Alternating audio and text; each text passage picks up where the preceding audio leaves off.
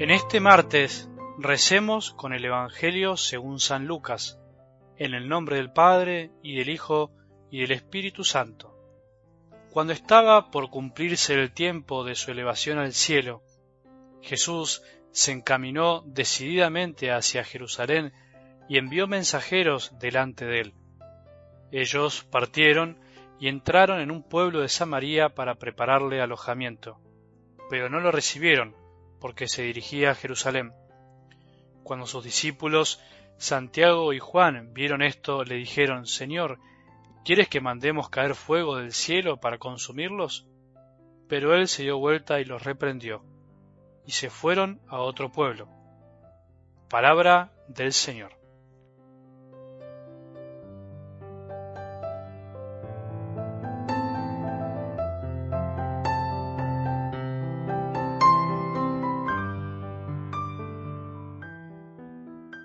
Relataba el Evangelio del domingo que Juan dijo a Jesús, Maestro, hemos visto a uno que expulsaba demonios en tu nombre y tratamos de impedírselo porque no es de los nuestros. Juan tuvo envidia.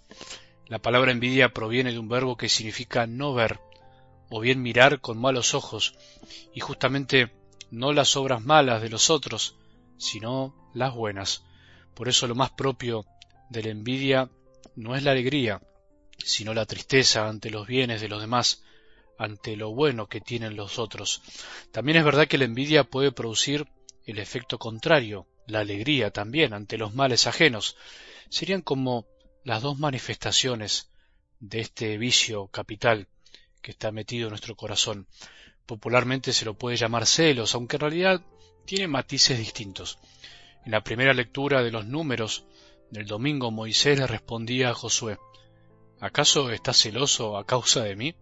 Ojalá todos fueran profetas en el pueblo del Señor, porque les infunde su espíritu. Josué estaba celoso de Moisés, tuvo envidia, no se alegró con el bien ajeno, no se alegró al ver que otros recibían el espíritu para profetizar. Lo mismo le pasó a Juan, que no pudo aceptar que el bien podía desbordarlo, podía existir fuera de su grupito, selecto. La envidia, los celos, en definitiva, nos alejan de los demás porque atenta contra el amor, contra la caridad, nos hace poco misericordiosos. La caridad nos hace alegrarnos con los bienes ajenos, la envidia estrintecernos, hasta nos puede dar bronca, incluso llevarnos a otros pecados más graves. Seguiremos con este lindo tema en estos días. Algo del Evangelio de hoy nos muestra un Jesús incomprendido, rechazado por propios y ajenos. Generalmente es un aspecto de los evangelios que muchas veces pasamos de largo o no analizamos mucho, incluso nosotros los sacerdotes. Claro, es mucho más agradable hablar de las cosas lindas de la vida de Jesús, es más fácil para uno y además es más atractivo, pero ¿qué hacemos con lo demás? ¿Por qué los escritores de los evangelios no quisieron ocultar esta especie de incomprensión de fondo y continua que vivió Jesús tanto con sus discípulos como con los extraños. En realidad el fondo de la cuestión debería ser preguntarnos esto. ¿Conocemos al Jesús de los Evangelios o al Jesús que me contaron en la catequesis de niños? ¿Conozco al Jesús real, como está descrito en los cuatro Evangelios y en todo el Nuevo Testamento? ¿O conozco al Jesús que me armaron para convencerme que todo era lindo, o el que me armé según mis propios criterios y preferencias para estar más cómodo con mi fe?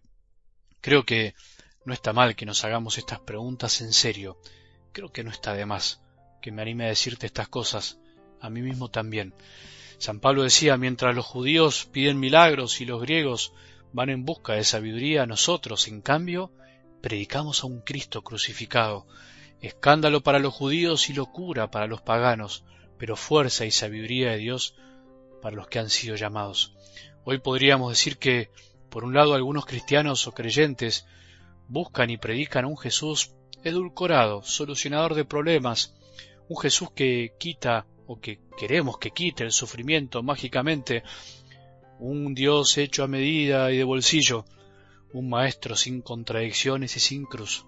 Por otro lado, aquellos que no creen o creen en cosas extrañas, o a su medida nos exigen que les presentemos a un Jesús o un Dios que dé respuesta a todos los misterios de la vida, en el fondo un Dios idea, un Dios que resuelva los enigmas y el mal de este mundo, y como aparentemente esas respuestas no aparecen, terminan concluyendo que ese Dios no existe.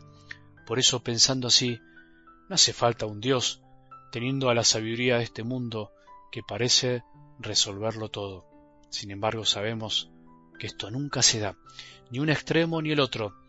Nosotros predicamos a un Jesús vivo, que está vivo, cada vez más vivo, pero a un Jesús que con su vida nos enseñó a vivir, con su vida de contradicción también y de incomprensión nos dio luz para vivir y nos marcó el camino.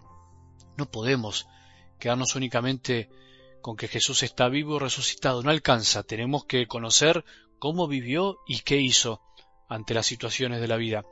Si nos alcanzara con saber que Jesús está vivo ahora y resucitado, no hubiese sido necesario escribir los Evangelios relatando tantos detalles. Jesús hoy también es rechazado por los samaritanos e incomprendido por Juan y Santiago, por sus propios amigos, tanto que él mismo los tuvo que reprender, los tuvo que retar, como decimos, porque no entendían nada. Se dio vuelta y los reprendió, dice. Jesús estaba decidido a ir a Jerusalén y a entregar su vida, y sus discípulos le hablan de mandar fuego sobre otros.